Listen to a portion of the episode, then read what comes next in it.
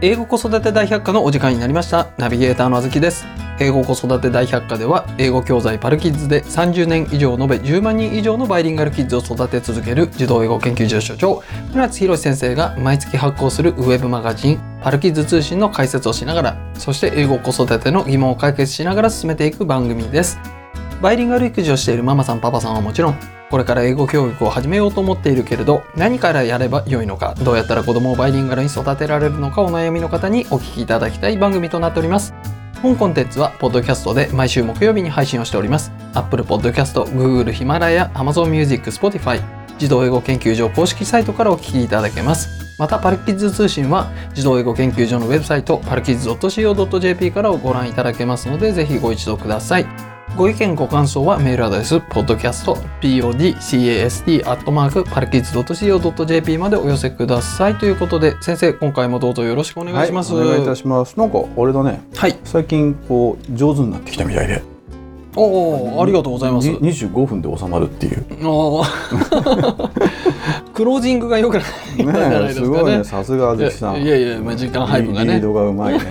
うんその調子で今回なんもでここでえこうなんか褒め合うみたいな頑張っていきましょうか先生先生はいはい先生先生はい今回もですねはいお便りいただいてますはいはい嬉しいねおおお便りはいリスナーお便りっていうのお便りじゃなくてなんて言うんですかねメッセンジャーメッセメッセージメールご質問ご質問はい、ご質問をいただいております。うんということで読ませていただきます。い、つも楽しく聞かせていただいております。ロストジェネレーションと呼ばれる44歳きなこと申します。ありがとうございます。僕もロスジェネです。ね、ロスご苦労様です。うん大変失わ、れえー、大た ごめ んごめんはい大変ため になるはいコンテンツを提供していただき、本当にありがとう、ありがたく思っております。あ、うんありがとうございまはすい。どうもどうも現在3歳7ヶ月の一人息子は3.7ねパルキッズキンダーとアイラブリーディングに取り組み中で、うん時々ポロリと英語のフレーズを言ってはドヤ顔をしたりして親バカですが可愛いざ盛りですいいね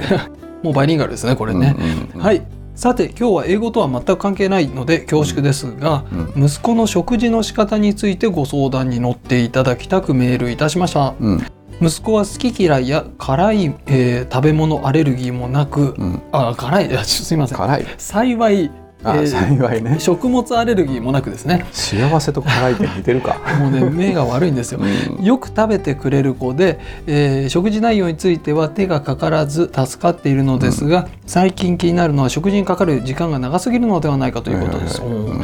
例えば幼稚園に行く日ですと6時半から7時頃に起きて7時半前には朝食を取り始めますが食べ終わるまでにほぼ1時間かかりますう。ん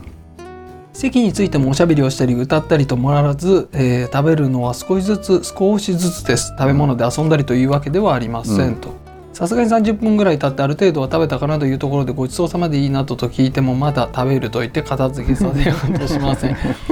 ちなみに食事中はもちろんかけ流しのみでテレビはつけていませんはい一方4月から通っている幼稚園でのお昼ご飯かっこ給食とお弁当が交互は園の先生によると自分でしっかり食べているようで、うん組の中でも早く食べ終わる方らしく先生に感触を報告しに行っているようです、うんこんなに長くかかっているのは家での食事だけのようでひとまず安心はしたのですが、うんなぜ家では食べてくれないのかとますます疑問ですうん子供の成長からすればこんなことほんの、えー、ひとときの悩みだろうとは思いつつうん毎朝1時間はなかなか、えー長いものでどうにかなと思っておりますとうん自分から進んで食べてくれてできれば30分程度の食事時間に収められるようにするためにはどのような言葉がけをすれば良いのでしょうかレベルの低い質問でお恥ずかしいのですが育児相談で一味違う目から鱗の回答をされている先生方 になんかすごいなんかプレッシャーかけるね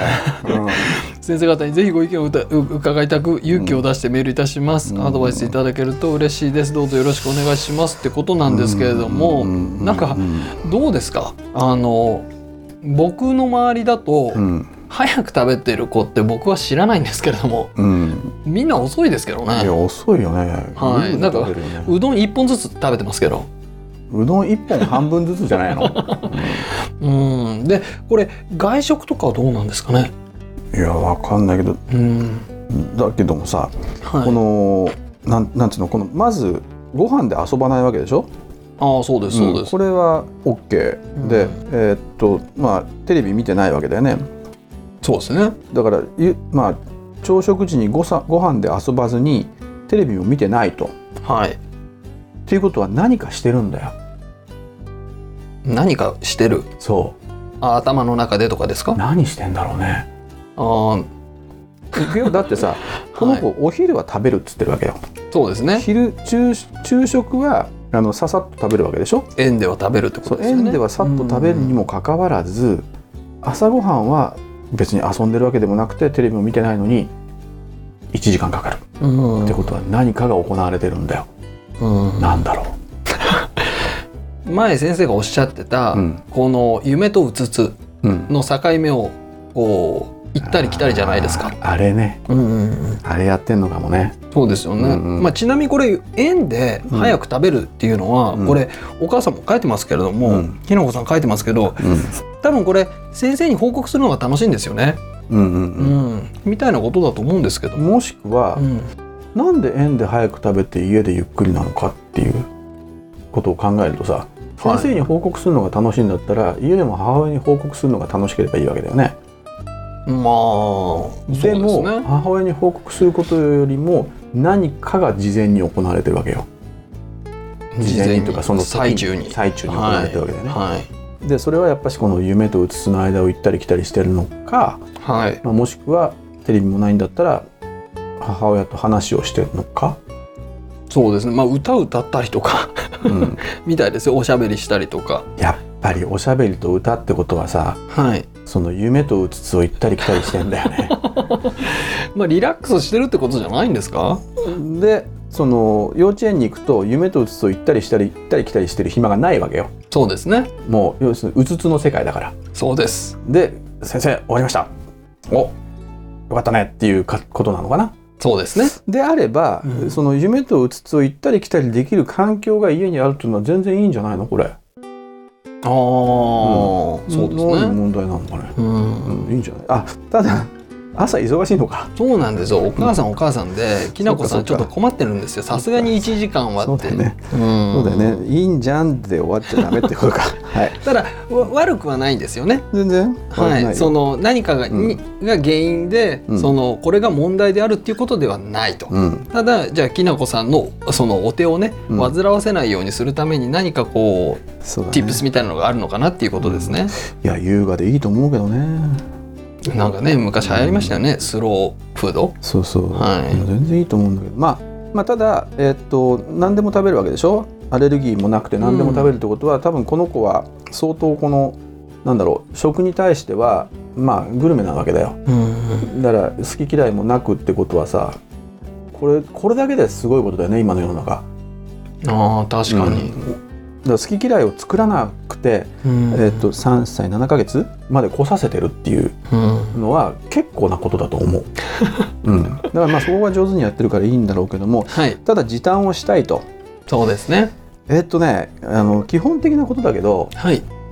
おそらくだようん想像するにここのご家庭きなこさんのご家庭のね朝食が豪華なんだよどういうことですかおかずがいっぱいってことですか何かいろいろあるはずなんでね、まあ、一汁三菜的なああじゃ,、はいじゃなかったらうん、そんなに食卓に座ってらんないじゃんああ例えばさ選択肢がたくさんあるってことですそかうそう例えばおにぎり1個ポコンと置いてあったらさおにぎり1個と水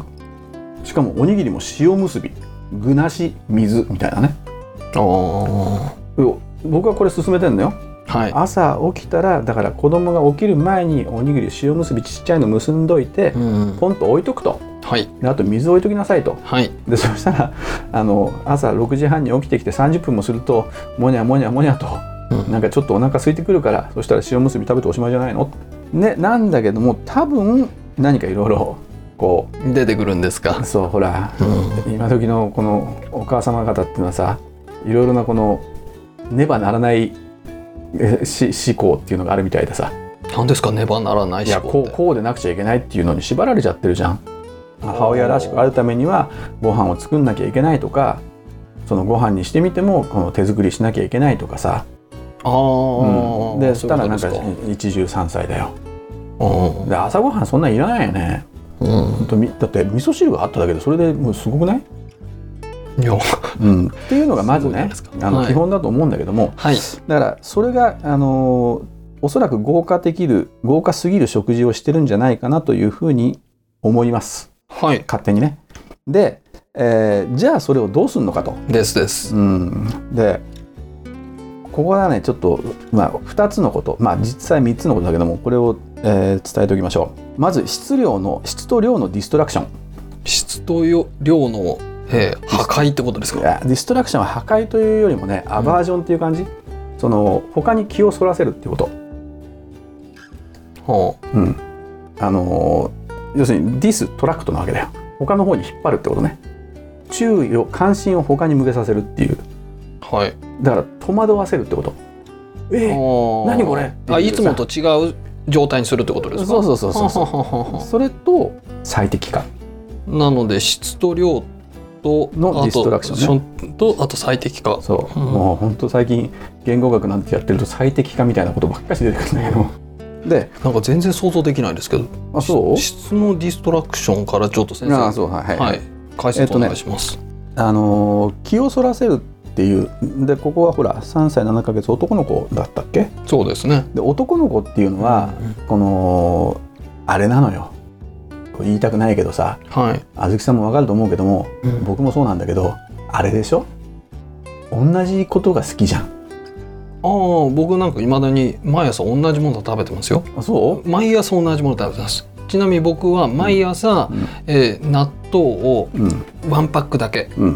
うん納豆ワンパックだけを、うんこれご飯とかも一切なしです、うんうんこれをもう何ヶ月も毎日食べてますよ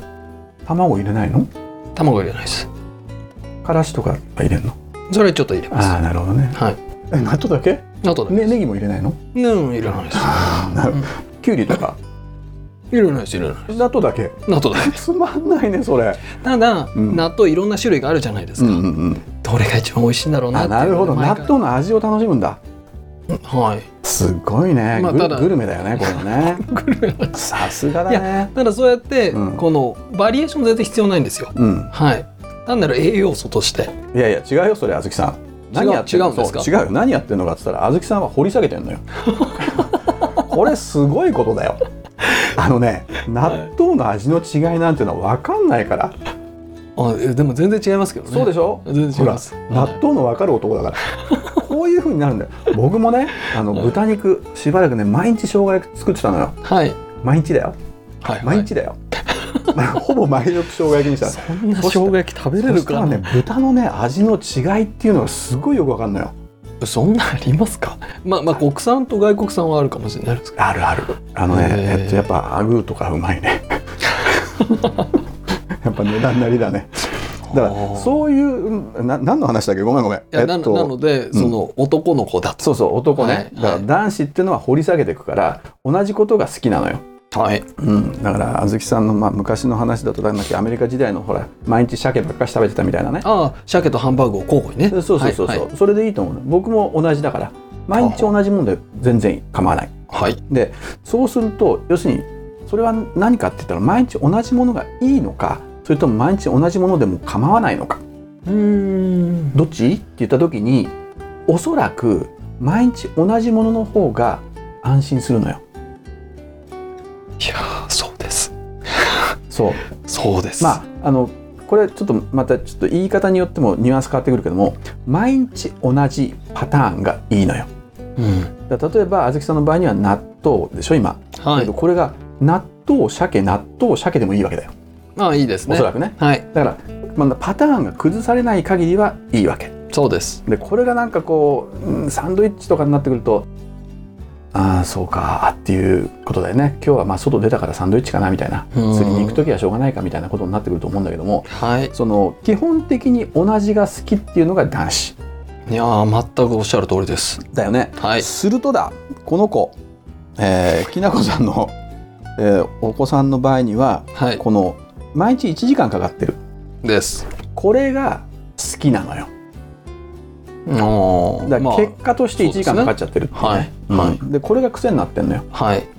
それで、えっと、きなこさんは多分もう早く食べなさいとか言うんでしょそうですねそうだよねまあ一時間食べてほしいんですからねでそうすると、はいそれも癖になってんのよ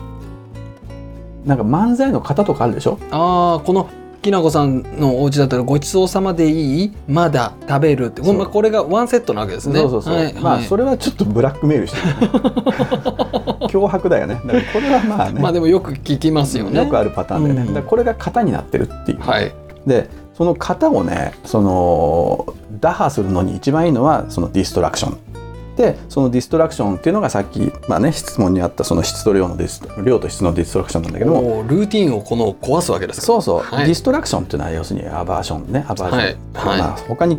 まあ背けるってことだからそでそこででどうするのかっつったら変えるんだよすねいろんなものほうをほうあ食器とかあほうほうあ食器とかですかそ食べるものではなうくものではなく食器とか、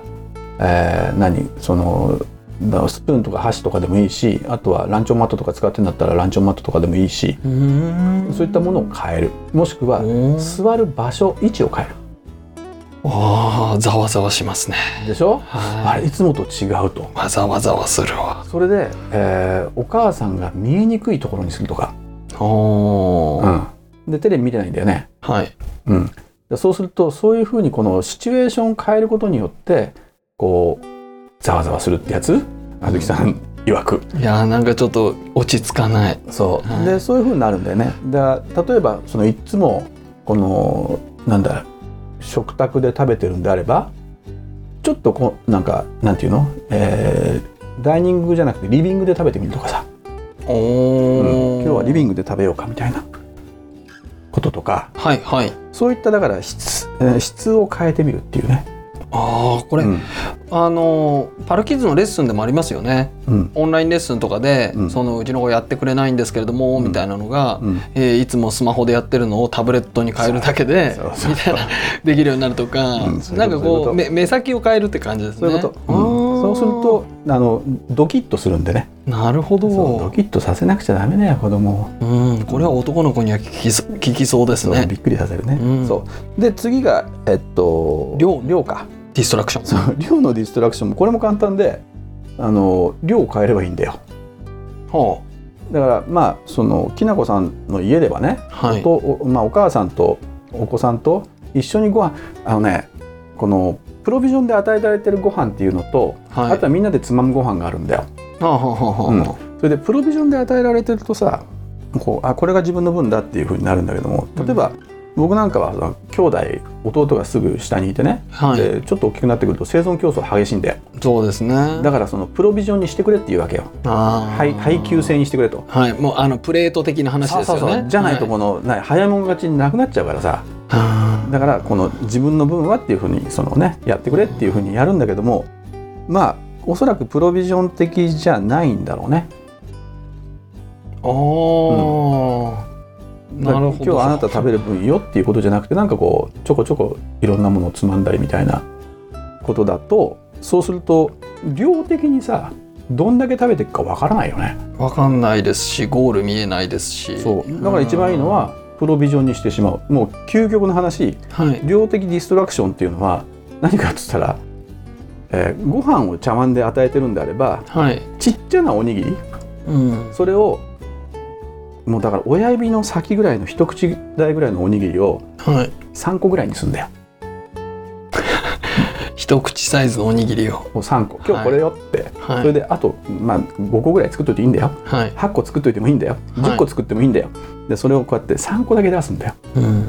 で「はい」っつって出すでしょ、ね、 そうするとね多分ペロリと食べるんだよそれでもっと食べるっていうと、そうですね。うん、ないと欲しいんだよああ。もうあるといらないのよはいはい。これも男子的じゃないそうですね。ううん。だから一番いいのはそのなんだこのきなこさんはお昼ご飯は食べてくるわけでしょお弁当だろうが給食だろうが、うんっ。てことは、まあ、もちろん幼稚園の給食はみんなでつまむ形式じゃないからプロビジョン形式なのそうですね。で弁当もお弁当もそうだよねそうですだねか。らお弁当箱に入れて出すっていうのもいいよね朝ごはんおお、そうするとこれはね量と質を合わせたディストラクションになるから、ね、確かに。もうびっくりするよそれすごいグッドアイデアかもしれないです、うん、だからはいこういう状態でしてみるといいのかもしれないいやすごいこれは画期的ですね画期的あはそうい思いもよらなかったですあそうそうか、うんだからその質だよねまずはその環境とか状況とかもしくは内容でもいいんだけども、い、つもご飯だったらそのパンにしてみるとかうんあとはなんだろうなあとは量量はその量をちょっと増やすんじゃなくて少なくするっていう、うんへ減らす方向でね、いやーそうですよね、いや僕はこのご質問見た時に、うんこれなんか虐待とか言われるとちょっと困っちゃうんですけれども、子供ってお腹が空いてる時ってうんガツガツ食べるじゃないですはいはいか、はいだからまあ結局お腹空いてないんだろうなっうんて思うので、はいそのもう時間区切って、うんはいここまで経ったらもう終了みたいな感じで、うんうんでまあお腹が空いたらうん次のご飯の時にしっかり食べればいいんじゃないのかなぐらい思ってましたけれども、でだからそれやるとはい片付けるよって言うとまだっていうわけでしょ、まだって言うんですけれども、はい終了みたいなでそうすると泣くんじゃないのまだっつって、まあ最初は泣くでしょうねうん、はいでもそれでもいいんじゃないのかなと思ってましたけども、こっちの方がはるかにいい方法ですね弁当箱に入れる、うん、うんすごいあのねこれもう一つねこの量的ディストラクションはね最適化につながってんのよそうですこの最適化っていうのがちょっとよくわかんないんです最適化っていうのは ねこれもう単純な話だよああずきさんわかるでしょこ うその「わかるでしょ?」って言われても な何何がですあかのおおじさんになるとはい炭水化物取りすぎちょっとまずいじゃんいやまずいですよだよねだからそうするとその一日の食事さ何取るか考えるでしょ考えますあ最適化しないといけないじゃんあうんはいはいそそれはまあしてますう量的質的最適化をしなくちゃいけないしてますしてますでこの最適化するためにはまず何が重要、何ですかあの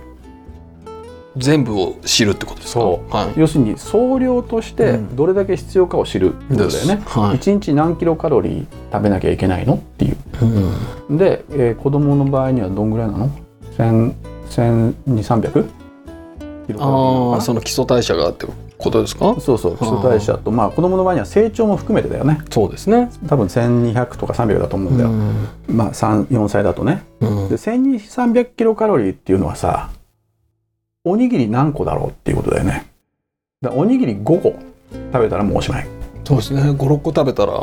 だよねそのぐらいいきますよね。でしょおにぎりの質質にもよるよねだから例えばこれがおにぎりがさ中になんていうのかな鶏そぼろとかさ牛肉そぼろみたいなのが入ってたりしたらもうこれ4個とかあでいっぱいになっちゃうわけではい。でそこにこうやって味噌汁がついた りするとでしかもそこにジュースつけたりするとあらららら。 1日おにぎり3個とはいジュース、何、えー 100cc を2杯とあと味噌汁2杯ぐらい飲んだらもうおしまいなんだよそおれで1300キロ1200キロカロリーいっちゃうんじゃないとなった時に最適化をするとさどういうことかってさこのさっき言ったお弁当箱みたいに使えばいいんだよ。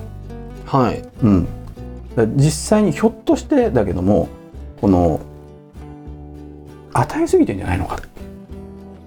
おお必。要以上に。まあ、ちょっとね、一人っ子だし、うん、生存競争激しくないですし。でしょうん。でそうするとそんなにお腹が空いてないんじゃないの、可能性ありますようね。ん、うん。まあこの子が太ってるかどうかわかんないけども、その、まあ、3歳だったら別に太ってるとか痩せるとかないと思うけどもはい。その与えすぎっていうのは傾向としてあるかもしれない。おーでこ。のきなこさんっていうのが、まあ、どういう環境で育った人か知んないけどもうんその都市生活者とかさこの2代目3代目の子供っていうのはさこのギスギスしてんだよ。わわかる意味、ギスギスしてる。うん、つまりはい。その食生活もだから面倒くさいからさ親がはいバンバンバンバンってこうやって、まあ、はいブロービジョンでポンポンポンってやるんだけどもそれ。れがそうじゃなくてどこの、まあ、田舎かもわかんないけども、うんそうす。るとこのファミリーで食事をするえー人たちだとさはい。やっぱこう取り分け方式になってたりするああうちなんかそうでしたよ。でそうすると取り分け方式だとどプロビジョンがわかんないねプロビジョンわかんないすし最適化もわかんないんだね。よわかんないですね。でこれは腹具合に任せるしかないのよ、うんってことは腹具合がちょうどいいのよ子供が食べなくなったらそこでいいわけああ、はい。でただそこにあの茶碗によそってあったりするとこれ食べなきゃって思っちゃうじゃん思いますね。これだってほらプロビジョンだからいっぱいあるから味噌汁も飲まなきゃって思っちゃうでしょ、だかはらそれをね例えば半分の量に減らすい。はあはあはあはあはあはもしくは4分の1に減らす、あはあもう味う噌汁なんかもうねスプーン3杯すくったら終わりぐらいにしておくーんうーんでもっと欲しけりゃあげますよとはいいうふうにするとどうなのかなここれ最適化につながっていくと思わないうんそうすると子どものその欲求に合わせて要するに最小与えて増やす方向でいくうーんどんと目の前にいっぱいあるとうわこんだけ食べられないよって思っちゃうでしょはいそうじゃなくてちょっとしかなかったらほら意外と食べれ 食べられんじゃんこれ心そう理か心理学だよね。まあそもそも今ちょっと食べ過ぎてるのかもしれないっていうところで、うん今のまあそその総量をうんが最適なのかどうかっていうのをまずし知らなきゃいけないですよね。うんまあで食べ過ぎかどうか知んないけどもねう分かんないけどわかもんないですけうんど、一応適量っていうものがあるわけだから、うんまあ、そこは最適化っていうものを考える、そうですね。うん、であとは目先を変えるとそう質と量で。ディストラクションここのストラテジーでどうでしょうかいやすごいストラテジーだと思いますよ。これ僕初めて聞きましたねこんなストラテジーい。やだって食の話書いたことないもんパルツも。いやまあそうですけど、まあ、先生もそうですけれども、まあ、いろんなところでこうこういうご相談ってあるじゃないですか、はいはいはいうちの子がみたいな、うんでもこの解決方法は初めて聞いたんで多分、まあ、男の子を育ててらっしゃるご家庭はそうですけれども特に、僕はあのご飯を、えーパッと食べる子を見たことがないので、うんうんうんこれ皆さんやってみられるといいんいじゃないやですか、そね、れはだから悩みだお悩みであればうんどんどんやって、すごい使えると思います。そういやいやいや先生ありがとうございまいした。やいやもんういいアイデアだったらこ れさ、もうただだからこれポッドキャストだと さいつもそっちに話いっちゃうけどいやはいきなこさん、えーご相談ありがとうございます。はいはいどうもありがとうございますはこういう感じでいかがでしょうかというこ解決としてるでと、いい ねはいそうですね。はいはい。えー、こ子育て大百科はポッドキャストで毎週木曜日に配信をしております。Apple Podcast、Google ヒマラヤ、Amazon Music、Spotify 自動英語研究所公式サイトからお聞きいただけます。ぜひサブスク登録をして毎回お聞きいただけますと幸いです。またパルキッズ通信は自動英語研究所のウェブサイトパルキッズ .co.jp からご覧いただけますのでぜひご一読ください。船津先生の著書「子供の英語超効率勉強法」換気出版から出版されております。こちらも英語子育ての参考になりますのでぜひご一読ください。ご意見ご感想はメールアドレス podcastpodcast.co.jp までお寄せください。ではまた次回皆さんありがとうございました。はいありがとうございます